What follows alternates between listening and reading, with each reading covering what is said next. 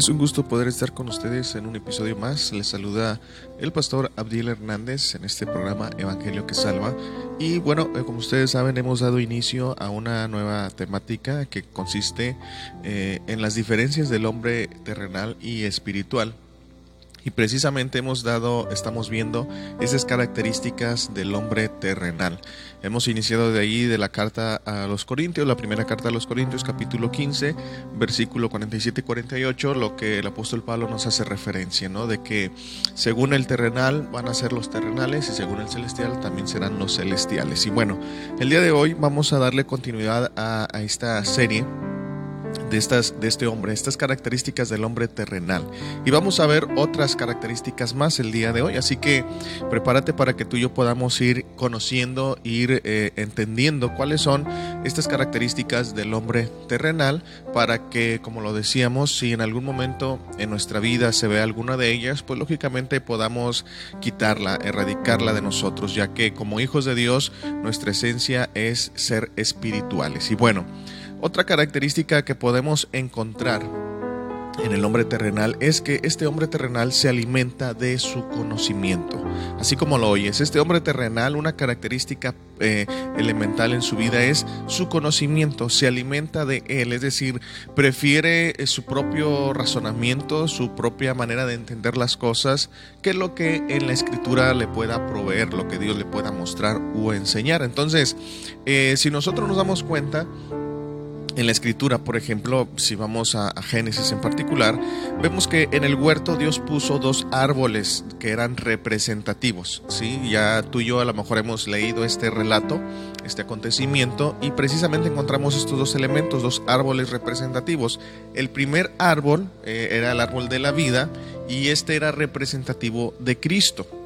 Entonces, el comer de este árbol implicaba participar de la vida y conocimiento de Dios. Entonces, si nosotros vemos en Apocalipsis capítulo 2, versículo 7, encontramos lo siguiente que dice así, el que tiene oído, oiga lo que el Espíritu dice a las iglesias, al que venciere le daré a comer del árbol de la vida, el cual está en medio del paraíso de Dios. Lógicamente, este árbol, eh, pues es Cristo, ¿no? Entonces, en ese sentido, nosotros comemos, o en el, hombre espiritual come de Cristo.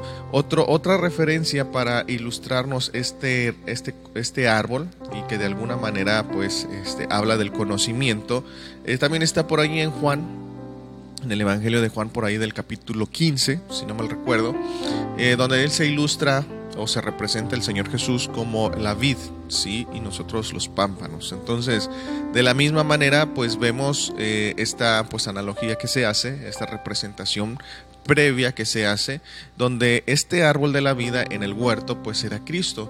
Esto te lo digo porque a veces nosotros cuando leemos el Antiguo Testamento ciertamente no vamos a encontrar el nombre de Cristo o, de Jesús mucho menos y a veces nosotros pudiéramos pensar que pues Cristo no aparece en el Antiguo Testamento, pero es todo lo contrario.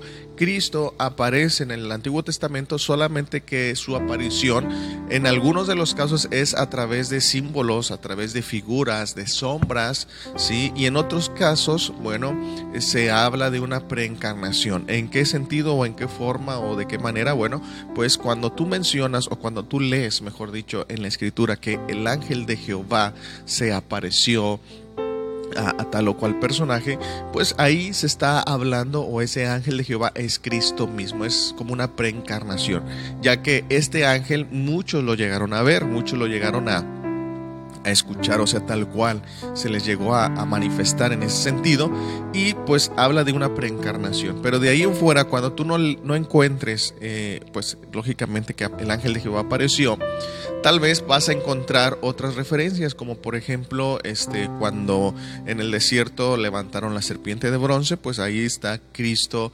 representado. Cuando eh, el maná descendió del cielo, ahí está Cristo representado. Cuando brotó el agua de la peña, ahí está Cristo representado. Y así sucesivamente. Entonces, Cristo obviamente aparece en el Antiguo Testamento, solamente que lo hace en una forma o dinámica diferente, porque el Antiguo Testamento consistía en traernos solamente una anticipación, ¿sí? En, sombra, figura, tipo, en un simbolismo y ya lógicamente en el Nuevo Testamento se nos muestra esa realidad precisamente a partir de la encarnación de Cristo. Entonces, vemos también en Juan 17.3 como este, eh, el, el Evangelio de Juan, el mismo registra y dice, esta es la vida eterna, que te conozcan a ti, el único Dios verdadero, y a Jesucristo a quien has enviado.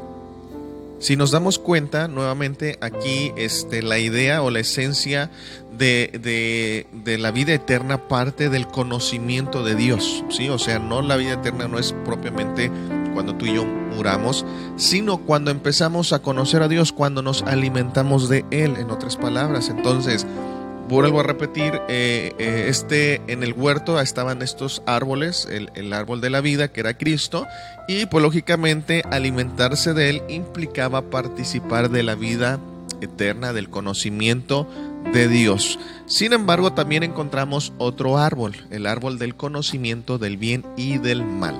Este árbol, pues de la misma manera es representativo. ¿En qué sentido? Bueno, representa la autonomía humana. Esto es el gobernarse a sí mismo y asumir una postura independiente frente a Dios en todas las esferas de la vida. Entonces, nuevamente, este este mismo árbol habla de un autogobierno, ¿sí?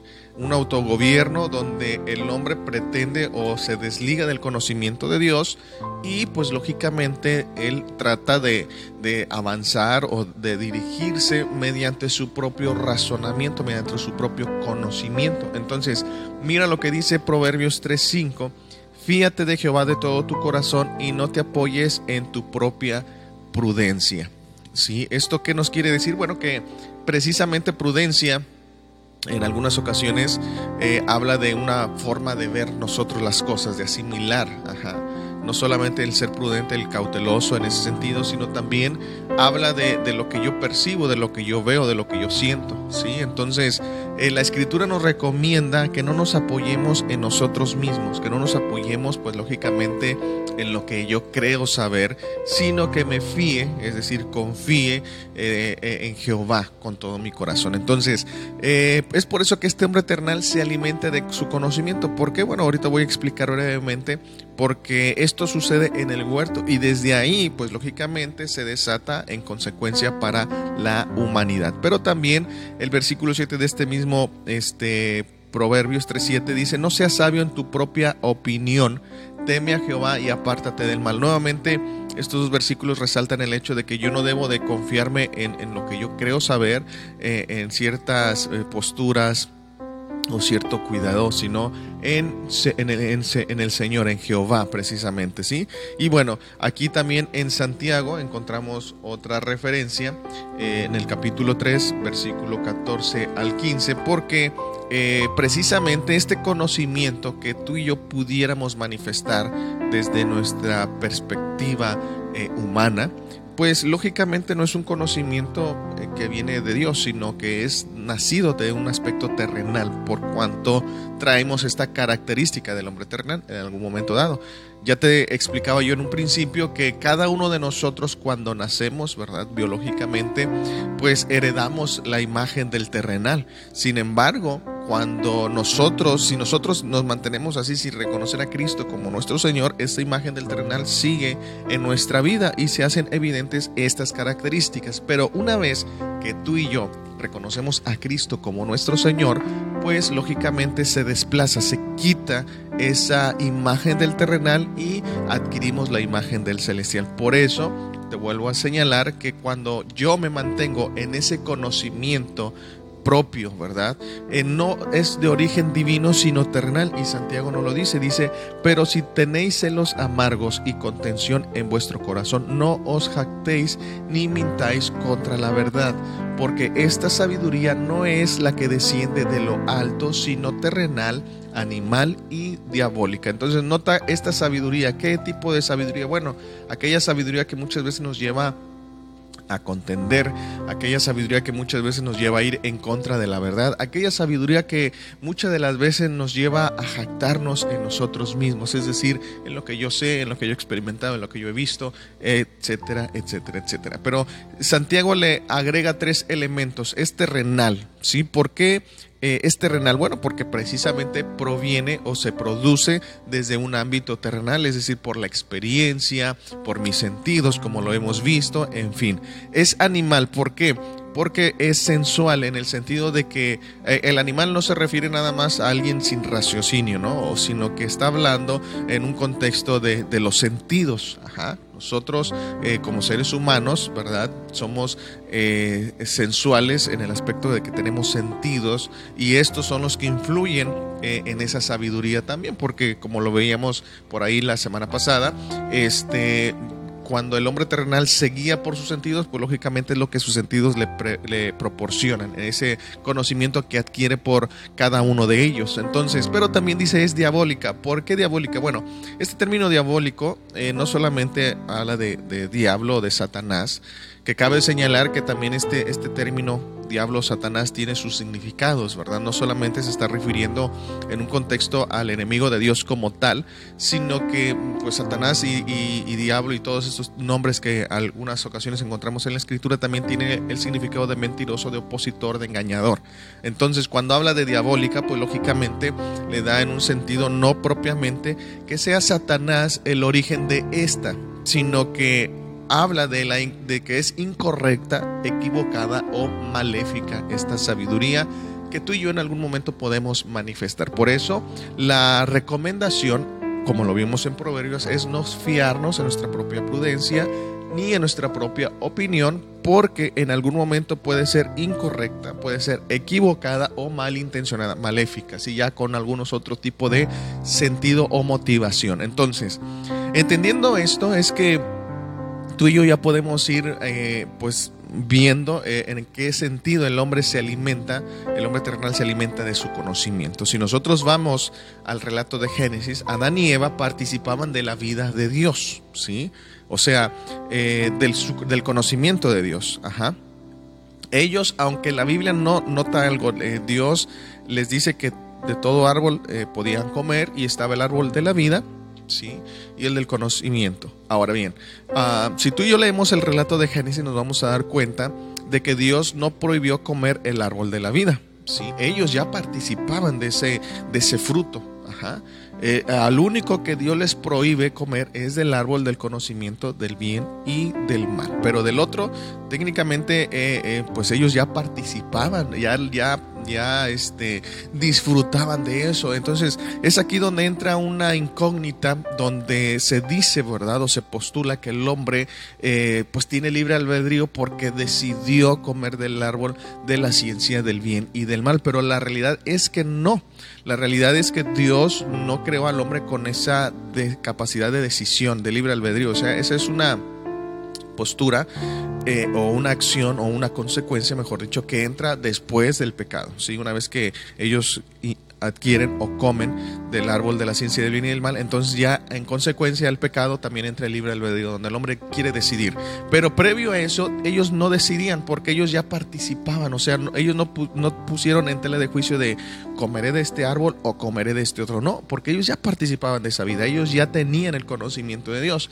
La diferencia es que ese árbol de la vida, pues lógicamente no era de que podían comer así a cada rato, sino que era para precisamente por ahí en Apocalipsis nos da esta referencia para la sanidad de las naciones, o sea, solamente para corregir, para enmendar, para sanar, si en algún momento dado, este, algunos elementos o situaciones que pudieran suscitarse con ellos, no referente al pecado, sino en otro ámbito. Sí, que ya, bueno, eso a lo mejor sería eh, otro tema a explicar, a, a profundizar, pero el punto es de que ellos no tuvieron una capacidad de elección porque ya participaban de la vida de Dios, ya participaban del conocimiento.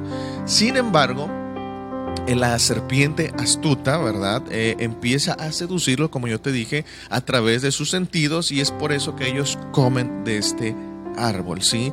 De, del árbol de la ciencia del bien y del mal.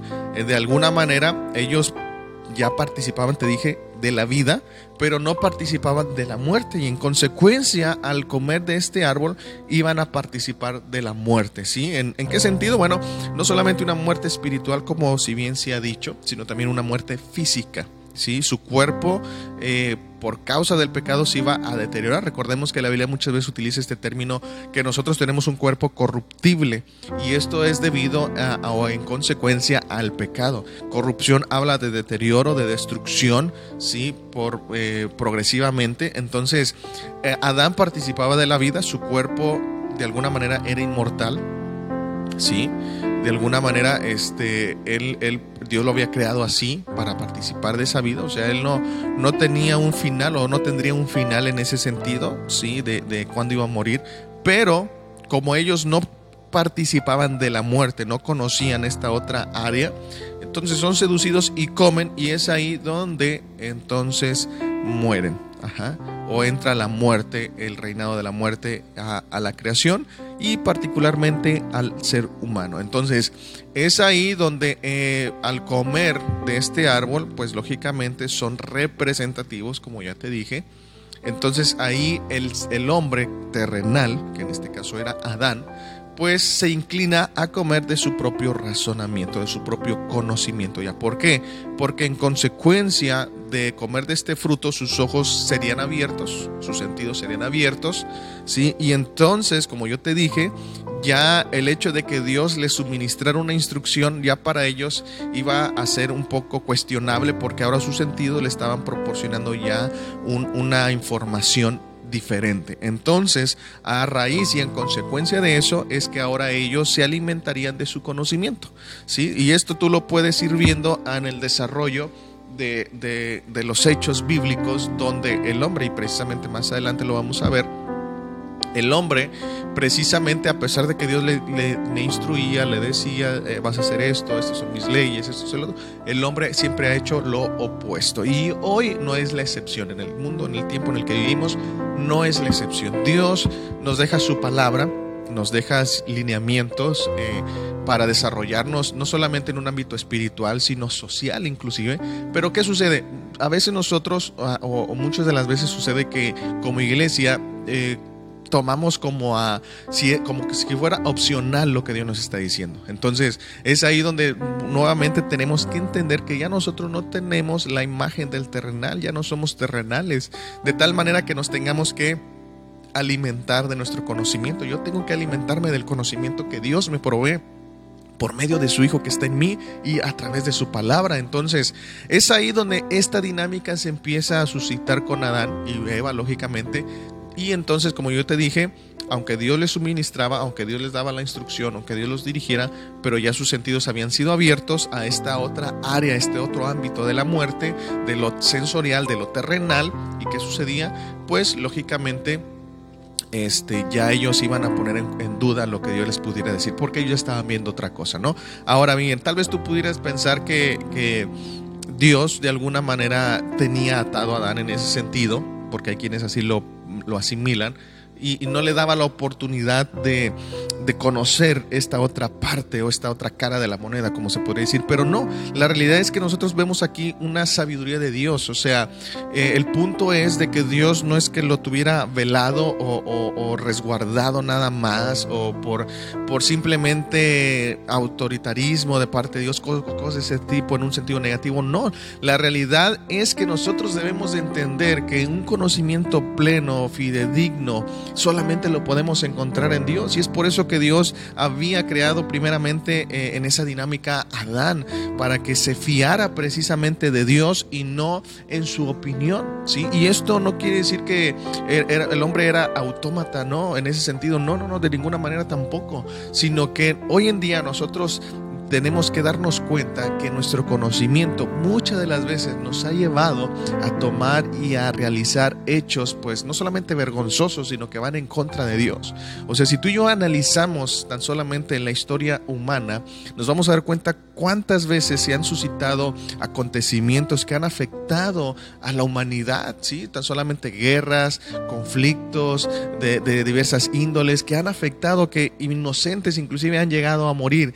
Y a veces la gente dice, ah, es que si Dios fuera bueno o fuera amoroso, ¿por qué no intervino? ¿Por qué no cuidó? ¿Por qué no hizo? No, es que aquí ya no tiene que ver Dios, aquí ya precisamente es el hombre que en su propio conocimiento, que se alimenta de su propio conocimiento, decide actuar, decide hacer pensando que está bien, cuando en realidad es todo lo contrario. Entonces, de alguna manera, sí, en la providencia de Dios, Dios estaba reservando ese conocimiento. Probablemente Dios se lo iba a mostrar más adelante, pero no eh, eh, eh, de una manera inmediata porque no era necesario, sinceramente. O sea, no era necesario que el hombre conociera eso. Se tenía una dinámica, tenía libertad, tenía oportunidad, tenía, pues, simplemente conocía al origen y al creador de todo, Dios. Entonces, no había necesidad de conocer esta otra parte. Dios es muy probable, yo te lo puedo asegurar, que se lo iba a ir revelando o, develando, ¿verdad? Más este, paulatinamente, progresivamente, si no así de tajo como, como en este caso, pues en consecuencia de la tentación de la serpiente sucedió. Entonces, el punto es que hoy en día tú y yo debemos de, ser entendidos y reconocer que todo lo que sucede en, nuestro, en nuestro entorno, ¿sí? en nuestro mundo, no es por causa de Dios, sino por causa de nosotros muchas de las veces. ¿sí?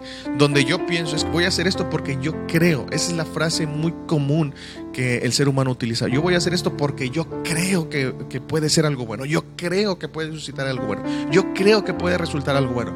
Pues sí, tú crees tú opinas, tú ves que puede suscitar algo bueno, pero la realidad es que muchas de las veces no es así. Por eso es que Dios, precisamente, para nosotros, eh, en su sabiduría, providencia, presencia, como lo quieras ver, anticipa todo esto y nos deja su palabra. ¿Para qué?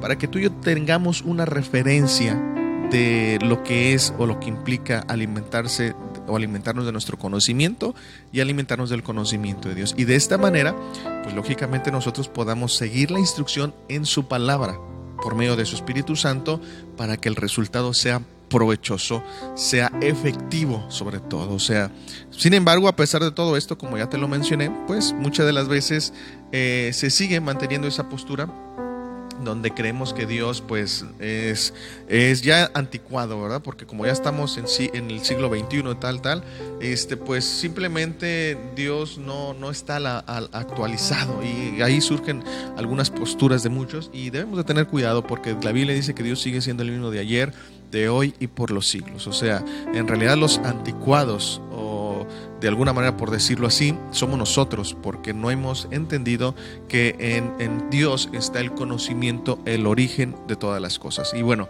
entonces te decía yo que Adán y Eva participaban de la vida de Dios y de su conocimiento, ¿sí? Por eso ellos no tuvieron que elegir entre comer el árbol de la vida o el árbol de la ciencia bien y mal, porque ellos ya participaban de este árbol de la vida, ¿sí? No se inclinaron, no tuvieron una elección y, aquí se, se, rompe ese concepto de que Dios creó al hombre en un libre albedrío, no era así en realidad.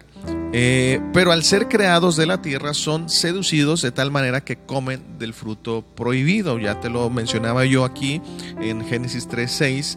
Vio la mujer que el árbol era bueno para comer y que era agradable a los ojos. Ahora nota cómo la serpiente, pues lógicamente la, la seduce en ese sentido. Le, empieza a decir que, bueno, eh, dice que la serpiente era más astuta, ¿verdad? Que todos los animales del campo, y la cual dijo a la mujer, con que Dios os ha dicho no comáis de, de todo árbol del huerto. Mira, aquí de alguna manera le, le una, una mentira, ¿no? O una verdad a medias, ¿sí? Eh, le dice, Dios os ha dicho, no comáis de todo árbol del huerto. En realidad pueden comer de todo árbol, solamente uno era el que no podían comer. O sea, eh, vemos que la serpiente pues no malinterpreta, sino envuelve en palabras, ¿sí? Para que Eva empiece como ahí a cuestionar, ¿no? A, pues a, un poco de duda en ese sentido. Y la mujer le responde, de los, del fruto de los árboles del huerto podemos comer. Nota cómo ella pues empieza así a identificar que no le está diciendo cómo son las cosas, pero aún así, pues lógicamente sucumbe ante la tentación. Entonces, pero del fruto del árbol que está en medio del huerto dijo Dios, no comeréis de él ni tocaréis para que no muráis. Entonces, nota lo que la serpiente le dice, no moriréis. O sea, efectivamente no iban a morir inmediatamente, o sea, de que comer, iban a caer fulminados. No, No, no, no. Eh, la serpiente también sabía que ese conocimiento, ¿verdad? Pues le traería la muerte porque iba a ser desconectados de Dios, iban a ser eh, sacados, ¿verdad? En ese sentido, no porque ella conociera el futuro, porque no, la no lo conocía, pero en consecuencia ella sí sabía que iban a perder esa conexión con Dios a grandes rasgos. ¿sí? Entonces la vuelve a decir la serpiente, Dios, sino que sabe Dios que el día que comáis de él serán abiertos vuestros ojos y seréis como Dios sabiendo el bien y el mal. Nota lo que le dice, serán como Dios. Técnicamente ellos ya participaban de la vida de Dios, eran representantes de Dios, eran asignados por Dios. Conocían, tenían el conocimiento de la vida, pero como yo te dije, Dios les estaba reteniendo un poco ese conocimiento. Probablemente, como te digo, se los iba Dios a evidenciar, a mostrar. Pero debemos entender algo, mira, Dios eh, eh, por naturaleza es un maestro, ¿sí? O sea, eh, Él te va a enseñar a la perfección y como es. Sin embargo, la serpiente, o en este caso la tentación por la cual ellos fueron seducidos, va a ser todo lo contrario, nos va a enseñar de una manera diferente. ¿Sí? Entonces por eso es que tú y yo tenemos que estar siempre en Dios y que sea Él el que nos enseñe y no alguien más, en, en un sentido eh, negativo, ¿no? Lógicamente. Entonces, lógicamente vemos aquí que ella ve, pues sus sentidos, sus ojos empiezan a ser seducidos y come del árbol. Entonces, la representación con esto es que el hombre terrenal preferirá alimentarse de sus razonamientos. Nota que Eva supo identificar, no, si Dios nos dijo que podemos comer de todos los árboles, pero solamente es uno el que no podemos comer. O sea, ya ahí derriba hasta cierto punto el argumento de la serpiente, pero nuevamente le mete otra, otra zancadilla a la serpiente a la mujer, ¿no? Y, le dice, pero Dios, este, eh, no, no, van a morir, al contrario, van a ser como Dios. Entonces ahí ya la mujer no supo cómo responder, bien hubiera dicho, oye, pero pues es que técnicamente ya somos como Dios, participamos de su vida. O sea, ella pudo haber eh, respondido de esa manera porque prácticamente así lo era. Sin embargo, ella, o en este caso la, mujer, Eva, pues no responde ya. O sea, ya, ya lo deja que hable. Y es la, la cuestión. Cuando tú dejas que hable a alguien, este, que solamente te quiere hacer caer o que te quiere hacer uh, incitar a hacer algo malo, pues ese es el problema. Tienes que cortar todo, ¿no?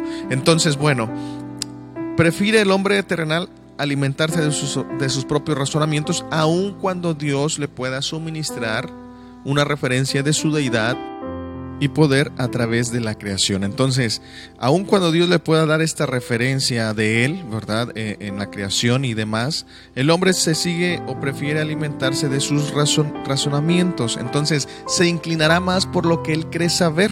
Eso es el punto de que este hombre terrenal, aun cuando Dios pueda dejar rastros de Él, por mencionarlo así, en la creación, en su entorno, prefiere Él basarse en su propio, ¿verdad? En su propio eh, razonamiento. ¿Sí? Entonces, fíjate lo interesante, o sea, la Biblia dice que los cielos cuentan la gloria de Dios, el firmamento anuncia la obra de sus manos. En Romanos también nos da referencia de que Dios, eh, su eterno poder y deidad se deja ver en la creación. Sin embargo, el hombre dice, ok, eh, bueno, ¿cómo se origina la vida?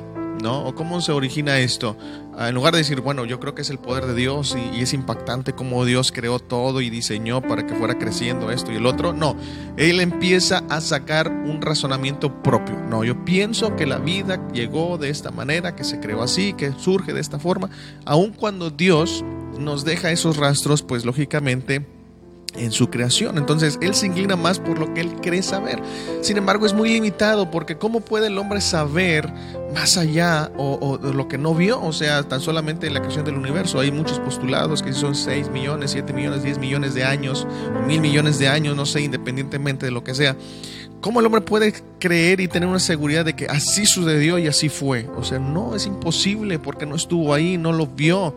Sin embargo, aún con todo y eso, aun cuando Dios nos pueda dar esa noción, esa breve explicación o referencia de que Él es el creador de todo, el origen de todo, pues el hombre decide, no, yo prefiero mi mi postura, yo prefiero mi entendimiento, ¿sí? Entonces, este fruto trajo una consecuencia, lógicamente. Ahora ellos estaban, el, eh, eh, ahora en Adán y Eva estaba el discernimiento entre lo bueno y lo malo, de tal manera que ellos se gobernarían a sí mismos, dando como resultado la exclusión de Dios en sus vidas. Nota esto, ¿verdad? Que al ellos ya conocer el mal, ¿sí? la ciencia del bien y del mal, conocimiento del bien y del mal, ¿sí? En este sentido, ¿qué pasa? Pues ya ellos iban a, emplear un autogobierno, ¿sí? Yo pienso que está bien o yo pienso que está mal. Ajá. Aun cuando Dios les dijera, no, mira, es que no tienes que hacer esto, bueno, yo creo que es mejor así. ¿sí? Y es ahí donde yo te dije ya que a consecuencia del pecado, se pudiera decir de esta manera, es como entra el libre albedrío en el hombre. ¿sí? Dios de ninguna manera lo creó con esta opción de libre albedrío, Él era el que le iba a guiar, y esto tú lo puedes comprobar más adelante en porciones más adelante de la escritura. ¿Sí? Y sin embargo, el hombre ya, eh, por causa del pecado, es que él empieza a decir, yo pienso que es así, yo creo que es de esta manera, yo me voy a ir por este lado, yo voy a hacer esto otro, ¿sí? Aun cuando Dios le pudiera suministrar el conocimiento. Entonces, de esta forma, ellos empiezan a gobernarse y pues lógicamente, ¿qué sucede? Que en cada acción o en cada decisión que ellos toman, pues van excluyendo a Dios de sus vidas. Y es lo que hoy en día sucede. Si tú ves a las personas eh, pues no estamos muy alejados de esa realidad. El hombre actual hace lo mismo. Yo pienso que voy a hacer esto. O sea, yo pienso que me voy a ir al cielo porque voy a hacer esto o hago estas cosas buenas. Yo pienso que voy a, lograr aquello porque Dios está conmigo y porque pienso que esto. Y siempre es el yo pienso, el yo creo. Sí, son términos que sobresalen en el hombre terrenal. Entonces, es una característica del hombre terrenal, se alimenta de sus conocimientos. Y la frase distintiva de esto es, yo creo, yo pienso, yo sé. Entonces, ese es el problema. Cuando el hombre cree saber más que Dios. O sea, imagínate hasta dónde ha llegado la negligencia del ser humano. Creer que sabe más que Dios. O sea, aun cuando su mente es finita, es limitada, y pues lógicamente la de Dios no, él dice saber más que Dios. Y mira, hay un relato ahí en Job donde precisamente eh, Dios confronta a Job de esta manera. ¿sí? De alguna manera Job argumenta, ¿verdad?, eh, su postura, su defensa, y llega un punto donde Dios lo confronta y le empieza a decir, a ver, ¿dónde estabas tú cuando yo hice esto? Cuando yo puse los límites eh, en los océanos, en los mares, en el universo. Y le empieza a dar una serie de ejemplos. ¿Dónde estabas tú? Cuando yo creé a tal, al tal animal, o cuando yo hice aquella creación, o cuando yo fundé o puse los cimientos de la tierra, ¿dónde estabas tú? O sea, literalmente el hombre no estaba, es lo que yo te mencionaba hace un momento. Y hoy en día el hombre se, se eh, pues arguye diciendo, es que la tierra fue creada en esto y así fue como sucedió y todo aquel que me quiera negar está mal. O sea, ¿hasta dónde ha caído la negligencia del hombre, no? ¿Dónde estaba el hombre cuando fue creada la tierra? No estábamos, para empezar. Entonces, todo lo que se haya postulado hacia atrás, pues son meros postulaciones, ¿verdad? Argumentos que pueden ser verdad o pueden ser mentira al final de cuentas. O sea, tienen un grado de una probabilidad de error pues muy vasta. ¿Por qué? Porque no estuvieron ahí. Ah, efectivamente, como yo dije, así se hizo. No, no estuvieron ahí. Si aún el hombre en aspectos futuros de la misma manera no puede anticipar un acontecimiento, ¿sí? No puede, eh, puede utilizar las diferentes ramas, ciencias y demás, ejecutar probabilidades, pero aún así su eh, afirmación puede contener un grado de error. ¿Por qué? Porque él no puede conocer el futuro, él no conoce el futuro todavía, ¿sí? Para ya un futuro estamos hablando de lo que va a suceder mañana, o sea, puede anticipar y calcular y predecir hasta cierto punto, pero esa predicción que puede sostener puede tener un grado de error. Entonces, nosotros como seres humanos tenemos que fundamentar donde en lo presente. ¿Sí? Así de sencillo, en lo presente. Entonces, esto, estos acontecimientos, tanto que suceden o que se registran en la Biblia, como acontecimientos que han sucedido en la historia, es para que nos llevaran a cada uno de nosotros a ser reflexivos y decir, no sabes qué, estoy viendo en la historia del hombre que ha cometido muchos errores y uno de ellos es por la falta de reconocimiento hacia Dios. O sea, el hombre ha querido seguir sus propios caminos. Entonces, como, como seres racionales, es para que nosotros dijéramos, ¿sabes qué? Por la experiencia que ya estoy viendo de antecedentes y, y cómo cada cierto tiempo sucede esto o el otro, voy a inclinarme a seguir la instrucción de Dios. Pero ¿qué pasa? Es todo lo contrario. Aun cuando tú le puedas mostrar al hombre esto y el otro, y es que mira, aquí estuvo mal por esto, porque hicieron, porque decidieron, porque pensaron, siempre la excusa va a ser, pero es que este si Dios fuera bueno, no hubiera permitido eso. O sea, se van por la tangente al final de cuentas porque dentro de sí saben que lo que se les dice es una realidad. pero no quieren reconocer esa realidad. Entonces, eh, la cuestión es eso, ¿verdad? Que el hombre mantiene esa postura y por eso nosotros debemos de tener cuidado de no manifestar la imagen del terrenal. No te alimentes o no nos alimentemos en nuestros propios razonamientos. Independientemente de qué grado de estudio puedas tener, y no estoy hablando de eso, ¿verdad? Pero digo independientemente, ni tampoco estoy incitando a no estudiar o no prepararte académicamente tampoco, pero el punto es, y lo que te quiero enfatizar, es que sin importar la preparación, el estudio que tengas, eso no es suficiente para que conozcas a Dios. ¿Sí? O sea, si bien si tú tienes una preparación de maestría, doctorado, lógicamente eso te abre puertas porque tú tienes o desarrollas disciplina de lectura, de investigación, de estudio y demás. Sin embargo, el hecho de que tú seas un doctorado en, genética o, o, lo que me quieres decir, eso no te hace más apto para conocer a Dios. ¿sí? Espero que se pueda entender este punto sin malinterpretarse. ¿sí? Entonces, ¿por qué? Porque yo he visto tanto de hombres preparados así, que creen en Dios y viceversa, hombres que están preparados y no creen en Dios. Al igual, hombres que no, hombres y mujeres que no tienen un, estudio, una, una, preparación académica tan alta, que creen en Dios, y de la misma manera, hombres y mujeres que no tienen una preparación académica de esa, de esa índole y no creen en Dios. O sea, ¿por qué? Porque el estudio en ese sentido no es lo que nos facilita el conocer a Dios. ¿Sí? O sea, sin embargo, vuelvo a reiterar, si tú tienes la facultad o la oportunidad de estudiar, prepárate, eso te va a abrir puertas y sobre todo si tú eres un hijo de Dios, vas a poder ahí influenciar en tu entorno, en tu círculo donde te estás preparando, ¿no?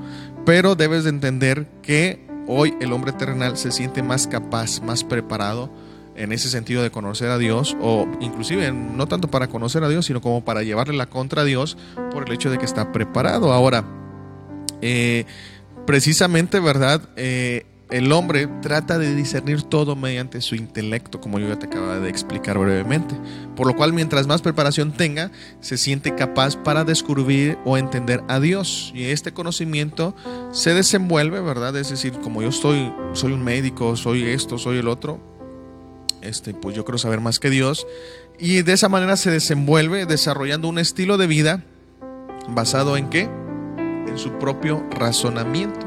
¿Sí? basado en su propio razonamiento. Ahora, te voy a leer una cita para que tú te des cuenta eh, las consecuencias de vivir así. Mira, en Efesios 4:17, hablando del hombre terrenal, lógicamente, dice, esto pues digo y requiero en el Señor, que ya no andéis como los otros gentiles, que andan en la vanidad de su mente en consecuencia, a, andar en la vanidad de la mente, ¿sí? andar de antemano no quiere decir el caminar, ¿sí? sino habla de una conducta, de un desarrollo de vida, de principios que tú te formulas porque tú crees que están bien o tú crees que están mal, lógicamente. O sea, tu mente te va dando los parámetros y tú los estableces en un modelo de vida y es así como tú andas ¿no? Eh, por el mundo. O sea, por eso hay quienes se, personas se confían y dicen es que yo soy buena persona porque no hago esto, no hago el otro, no hago aquello. Sin embargo, pues bueno, esa es su postura, pero a la luz de la palabra todos necesitamos de Cristo, todos necesitamos de su salvación, todos necesitamos ser redimidos en ese sentido. ¿Por qué? Porque como dijimos, por nacimiento biológico o físico, que es lo mismo, adquirimos esa imagen del terrenal, la cual está destituida de la gloria de Dios. Entonces, humanamente, eternalmente, aun cuando yo haga buenas obras, sea una buena persona, como comúnmente se dice, eso no me va a llevar a estar con Dios. ¿Sí? La Biblia es muy clara en ese sentido, dice no hay justo ni a uno. O sea, si yo quiero seguir en ese lineamiento, de decir es que yo creo que soy buena persona y no necesito esto, no necesito congregarme en una iglesia, con creer en Dios, etcétera, bueno, ok, pero yo no te recomiendo esa postura, ¿por qué? Porque si Dios te juzga por tus obras, pudiera ser y existir la probabilidad o posibilidad de que ni siquiera puedas entrar o podamos entrar a la presencia de Dios. Entonces, por eso yo necesito entender que en mi humanidad, en mi eh, terrenal como soy, yo necesito la salvación, yo necesito aquel que, que, me, que, me, la otorga, que me ha redimido, que ha pagado el precio por mí, que me ha restituido nuevamente a la gloria de Dios. Entonces, en ese sentido, pues es que yo tengo que reconocer mi condición. Pero bueno, el punto es que andan en la vanidad de su mente, ¿no? lo que creen o lo que piensan es la manera que se conducen. Pero el resultado de andar en la vanidad de tu mente es que tienes el entendimiento entenebrecido. o sea, oscurecido, de tal manera que no puedes comprender la verdad divina. O sea, ahí te da la respuesta. Por eso la recomendación es no te fíes en tu propia opinión, porque tu propia opinión va a hacer que tu entendimiento se oscurezca para comprender la verdad divina. Aunado a esto, que si tú vives de esta manera, ¿qué va a suceder? Vas a ser ajeno de la vida de Dios. O sea, no vas a participar de la vida de Dios. Tú crees ser hijo de Dios, tú crees que Dios está en ti, tú crees, pero si tú andas en la vanidad de tu mente, la realidad es que no eh, participas de la vida de Dios, eres ajeno a su vida, ¿sí? Por, aquí mismo lo dice, por la ignorancia que en ellos hay. O sea, ¿por qué? Porque tú y yo somos ignorantes si no conocemos lo que la Escritura nos dice, lo que el Señor nos dice a través de su palabra. ¿Sí? Y otro efecto también es que pues hay dureza de corazón. Si tú andas en la vanidad de tu mente, hay dureza de tu corazón. ¿Por qué? Porque tú empiezas a tomar por experiencia lo que tú ves, lo que tú oyes, lo que tú mismo viviste y lo estableces como, como te dije, como cierto parámetro para desarrollar una vida, una dinámica de vida. Entonces, como tú dices, bueno, es que yo esto lo logré por mí, esto yo lo hice por mí, en fin. Entonces hay una dureza en tu corazón donde alguien te dice, oye, pero es que eso es gracias a Dios, no es gracias a mí, porque yo me esforcé, porque yo me preparé. Y empieza a haber esa dureza de corazón. Entonces debemos de tener cuidado de no andar en la vanidad de nuestra mente, ¿sí?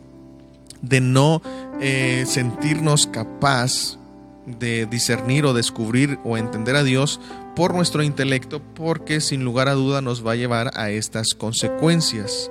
Entonces, eh, debemos de tener cuidado de que nuestro alimento no sea nuestro razonamiento, sino sea el conocimiento de Cristo. Y bueno, otro elemento más que encontramos, otra característica, es que el hombre eternal vive en la vieja creación.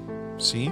Eh, el hombre eternal vive en esta vieja creación. Creación no solamente nos referimos a la naturaleza, a los animales o a ese tipo de cosas. Creación, de alguna manera, este término que eh, aparece en la escritura, creación, habla de, de criatura, de imagen, ¿sí? como yo te lo explicaba ya por ahí en el primer punto, eh, que el hombre fue creado imagen de Dios, pero esta imagen por el pecado se deterioró, ¿sí?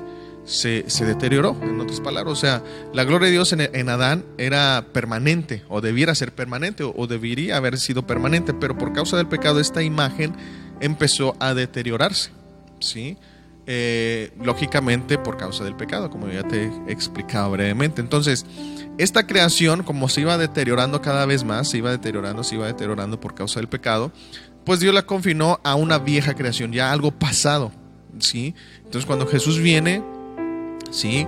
Todo lo que hasta el momento que Jesús resucita y asciende nuevamente al cielo, todo eso pertenece a la vieja creación, pero una vez que Él asciende a los cielos, que Cristo asciende a los cielos, entra en vigor o en operación una nueva creación. ¿sí? donde ya precisamente nosotros seríamos conformados a la imagen de su Hijo.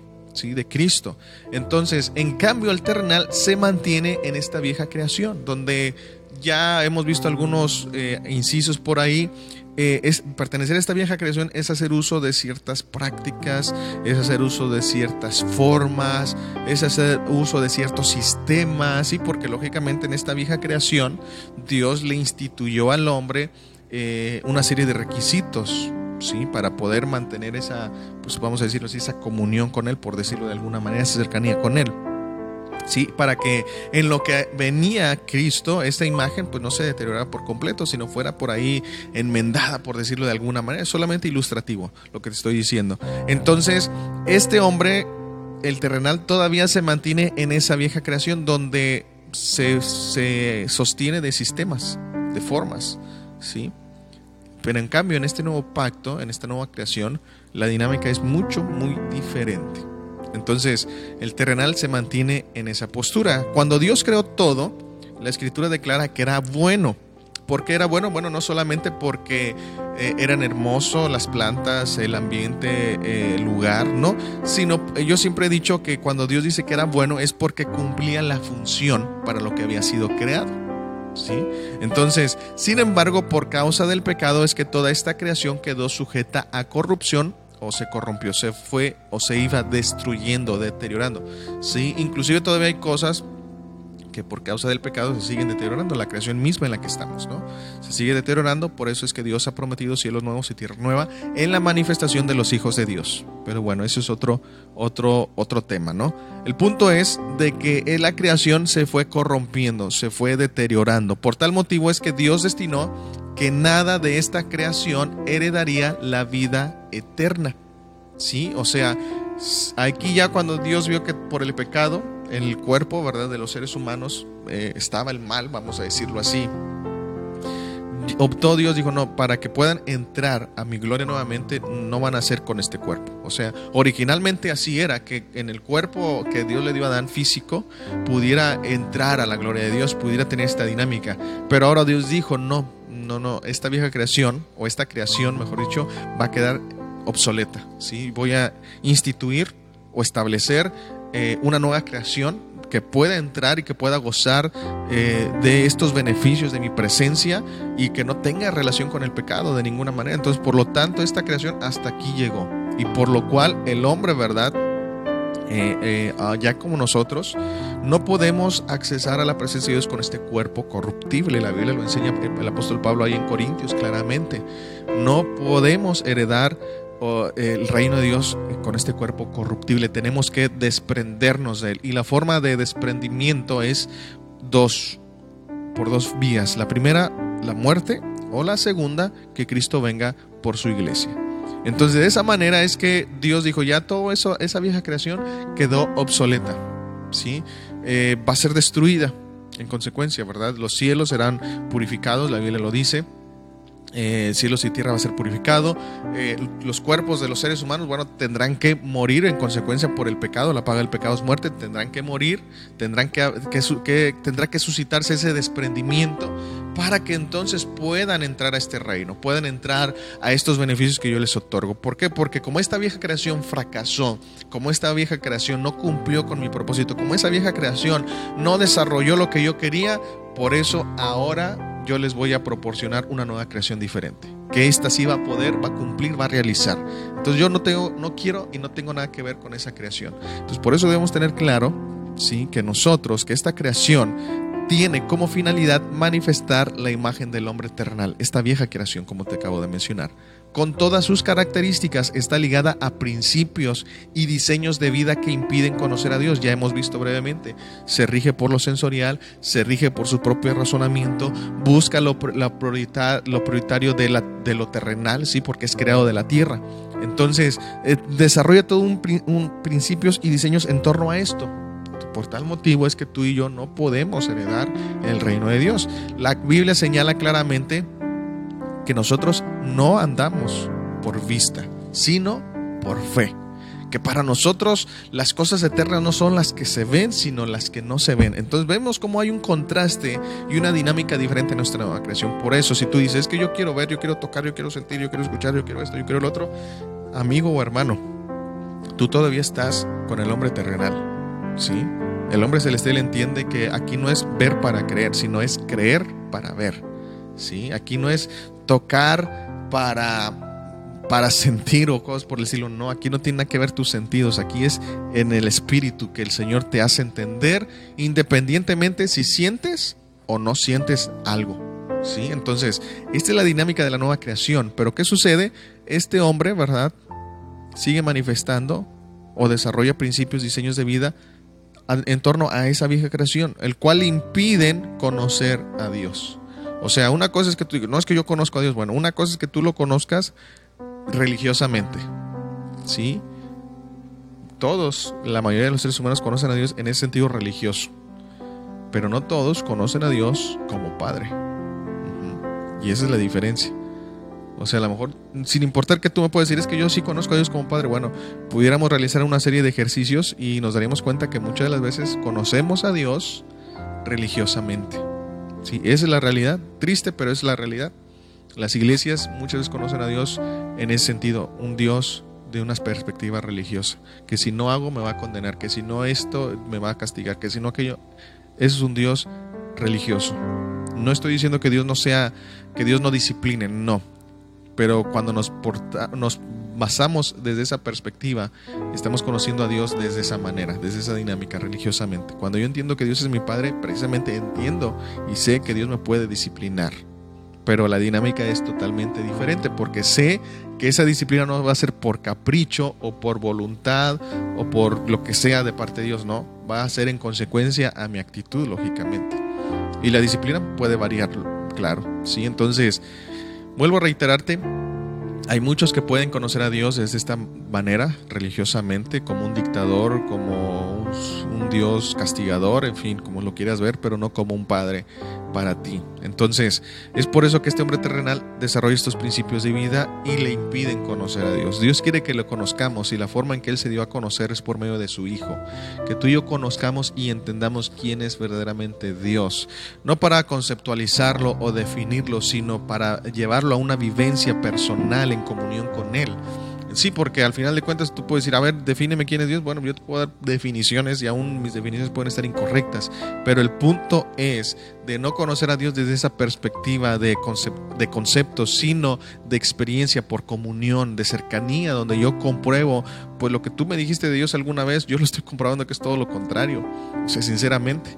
Y ese es el, punto, ¿verdad? Hoy en día mucha gente, tú le hablas de Dios y empiezan a cuestionar porque dicen, es que no, es que Dios no es así.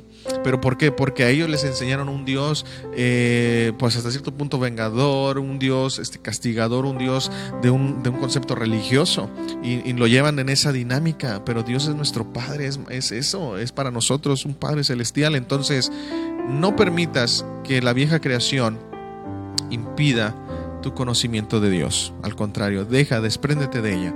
El hombre al vivir en dicha creación desarrolla todo un sistema en el cual cree que agrada a Dios.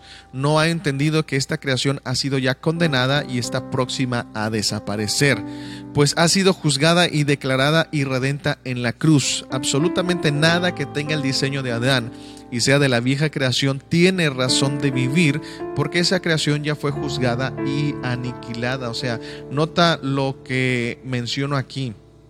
Ajá, que el hombre, ¿verdad? En esta vieja creación desarrolla un sistema, ¿sí? De ciertos lineamientos donde cree que va a agradar a Dios.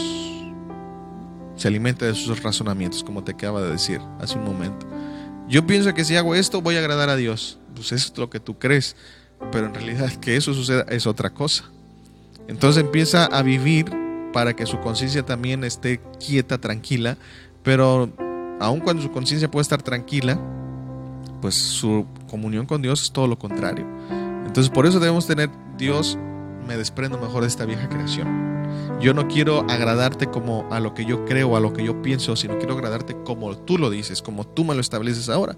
Y ahora es muy diferente y más sencillo, sinceramente. Entonces, por eso tenemos que desprendernos de esta vieja creación. Mira lo que dice Romanos 6:6, sabiendo esto que nuestro viejo hombre fue crucificado juntamente con él para que el cuerpo del pecado sea destruido, a fin de que no sirvamos más al pecado. O sea, por consecuencia del pecado, de esta acción de Adán, es que tú y yo pues también fuimos constituidos pecadores. ¿sí? Desarrollamos una naturaleza pecaminosa, así se le dice, un carácter pecaminoso. ¿sí? Sin embargo, eh, en la cruz el Señor Jesucristo, ese viejo hombre que está asociado a esa naturaleza, fue crucificado con él, ¿sí? De tal manera que la esencia del pecado en nosotros, ese carácter en nosotros, pecaminoso por decirlo así, fue destruido también, fue quitado de nuestra vida, a fin de que no sirvamos, dice, más al pecado. O sea, ya no tengamos esa, ese gobierno del pecado sobre nosotros, sino sea todo lo contrario. Así que todo lo que está en relación a esta vieja creación, que es el viejo hombre, es decir, esa naturaleza, ese diseño, esa forma de vida, ya fue aniquilado en la cruz del Calvario. Por lo tanto, tú y yo tenemos que tener cuidado de no querer revivir lo que Cristo ya mató. ¿sí? O sea, si ella te quitó esta naturaleza, pues ya no sigas, ¿no? Efesios 2.15 también nos dice, aboliendo en su carne las enemistades. Había enemistades entre nosotros y Dios, pero Cristo las llevó en su carne. Parte de esas enemistades era la ley de malos mandamientos expresados en ordenanzas, ¿sí? Para crear en sí mismo de los dos un solo y nuevo hombre haciendo la paz. y reconciliar, dice, con Dios a ambos en un solo cuerpo, no solamente en la iglesia, sino también en su cuerpo, es decir, en su sacrificio. Entonces, vemos que Dios quitó toda aquella barrera, obstáculo, enemistad que tú y yo pudiéramos tener de tal manera que la instrucción aquí mismo en Efesios 4:22 es que el apóstol Pablo nos dice, en cuanto a la pasada manera de vivir, despojaos del viejo hombre que está viciado conforme a los deseos engañosos. A lo mejor tú puedes preguntarte, bueno, ¿por qué sin Romano dice que ya lo crucificó? Aquí me dice que me despoje. Bueno, porque precisamente Dios quitó lo más difícil, pero todavía puede haber vestigios de este viejo hombre en esa dinámica de vida que quieren hacerse lucir, manifestar. ¿Y cuáles serían esos vestigios de este viejo hombre? Bueno, lo que ya te mencioné, que quiere ser gobernado por sus sentidos, que se quiere alimentar de sus propios razonamientos, que prefiere vivir en la vieja creación en lugar de la nueva creación. ¿Sí? Esos podrían ser eh, aspectos todavía del viejo hombre que quedan latentes en nosotros. Por eso Pablo dice, bueno, despójate. Si tú sabes que hay vestigios, rastros de este viejo hombre, quítatelos, es lo que está diciendo. Pero la instrucción eh, no se queda ahí, no nada más quitarte, sino que también vístete de este nuevo hombre, es decir, de esta nueva creación, vístete de esta nueva creación. Quítate y pon. Si quítate la vieja creación y ponte la nueva creación, en otras palabras, es lo que Pablo está diciendo aquí. Entonces, por eso es que empezamos a analizar este, las características del hombre terrenal para que tú y yo podamos identificar estos aspectos que en algún momento se hacen evidentes en nosotros o se quieren hacer evidentes en nosotros porque están en relación a pues a este primer hombre Adán, ya que como dije, por nacimiento físico es que nosotros nacemos en esa imagen del terrenal. ¿sí? Entonces por eso tenemos que conocerlas para poder decir, ok, noto que me inclino más a, lo, que yo quiero ver, escuchar, sentir de Dios para mi vida, entonces lo, empiezo a quitar, me empiezo a despojar de ese viejo hombre. Ok, pues de repente siento que yo me estoy alimentando más de mis razonamientos porque siempre digo yo creo, yo pienso, yo sé, bueno, voy a tratar o voy a quitar esto para que sea el Señor enseñándome. Y bueno, en 1 Corintios 15, 50 dice, pero esto digo, que la carne y la sangre no pueden heredar el reino de Dios, ni la corrupción hereda la incorrupción. Así como en su momento Dios tuvo que expulsar a Adán del huerto para que precisamente la incorrupción no se contamine, la, la corrupción no se contaminara con la incorrupción. Así de la misma manera, en este tiempo Dios dice, no, eh, carne y sangre no puede pasar hasta acá. Eso se tiene que quedar a la creación a la que pertenece. Esta nueva creación ya no es eh, no, sus características no son físicas, ¿sí? no son es materia, es espíritu. Entonces yo ya se las he dado y tiene que haber un desprendimiento, tiene que quedarse allá. ¿sí? Y es lo mismo que sucedió en el huerto, Dios lo sigue replicando hoy en día. ¿Por qué? Porque nos ha otorgado una nueva creación. Entonces las escrituras nos muestran que aquellos que pretenden vivir conforme a este diseño, de ninguna manera pueden sujetarse a Dios hay enemistad entre Dios y ellos, por lo cual es imposible que puedan agradarlo en su diseño de vida. Aquellos que persisten en desarrollar esta vieja creación no entienden que fracasó en los planes que Dios le estableció, por lo cual seguir en dicha condición los hace vulnerables a fracasar nuevamente. Pero además esta creación ata y condena a todos aquellos que persisten en vivir en ella. Esto es lo interesante que eh, vivir en esta vieja creación o seguir en esta vieja creación es seguir en, derrota, sí, en fracaso, porque eso es lo que se hace manifiesto en el hombre terrenal, la derrota, el fracaso. Pero en cambio para el celestial, vivir en esta nueva creación, pues es victoria tras victoria, más que vencedores, como lo dice la escritura. Sin embargo, también esta vieja creación ata y condena, o sea, yo no sé qué prefieras tú, si estar atado y condenado o libre ¿sí? Y que tu deuda haya sido pagada. Mira lo que dice Romanos 5:18. Así que, como por la transgresión de uno vino la condenación a todos los hombres. Aquí está. Estás atado y condenado mientras tú y yo estemos en esta vieja creación. De la misma manera, por la justicia de uno vino a todos los hombres la justificación de vida. Aquí te da la solución. Vieja creación, nueva creación. La nueva creación, ¿en qué, dónde se ve? Bueno, en la justicia que Cristo nos otorgó. ¿Sí? por medio de su sacrificio. Así que si tú y yo eh, queremos, no es que a mí me gusta más esta vieja generación porque yo quiero depender de, la forma, de los ritos, de las ceremonias, de los sistemas, de esto, del otro. Bueno, eh, estás en tu derecho, solamente ten presente que esta creación ata y condena a todo aquel que se desarrolla en ella. ¿Sí? Porque es parte de la vieja creación, es parte del viejo hombre, es parte del Adán eh, representativo Sí, por eso ahora nosotros tenemos una nueva creación que Cristo nos ha otorgado y esto solamente se da por un nuevo nacimiento en nuestra vida.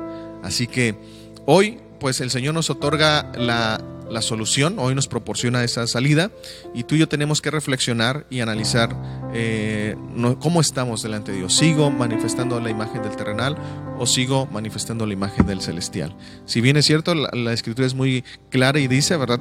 así como son los terrenales, así como es el terrenal, serán los terrenales, ¿verdad? Y así como es el celestial, tales serán los celestiales. Entonces, hay una dinámica de vida, características que los componen a cada uno, y pues yo te invito para que tú y yo reflexionemos cómo estamos y si seguimos, si seguimos evidenciando pues lo terrenal, pues nos vayamos despojando como la escritura nos dice y nos vistamos de este nuevo hombre para que así podamos agradar a Dios en todo lo que emprendamos. Y bueno, esta fue otra parte, otra sección, otras características más del hombre terrenal para que tú y yo las vayamos analizando, las vayamos uniendo unas con otras y pues lógicamente sobre todo reflexionemos cómo estamos delante del Señor. Así que pues bueno, yo me despido, es un gusto poder estar con ustedes. De antemano les agradecemos a cada uno de ustedes que nos escuchan y que pues también por ahí eh, están al a tanto de estos episodios. Ya estamos por concluir el año y pues es un gusto para mí compartir la palabra, eh, aportar eh, también para su edificación y pues sobre todo para que puedan conocer a Dios. Así que pues bueno, seguimos trabajando, seguimos eh, avanzando en el camino del Señor y de antemano pues que Dios les bendiga y nos vemos en el siguiente episodio. Bendiciones.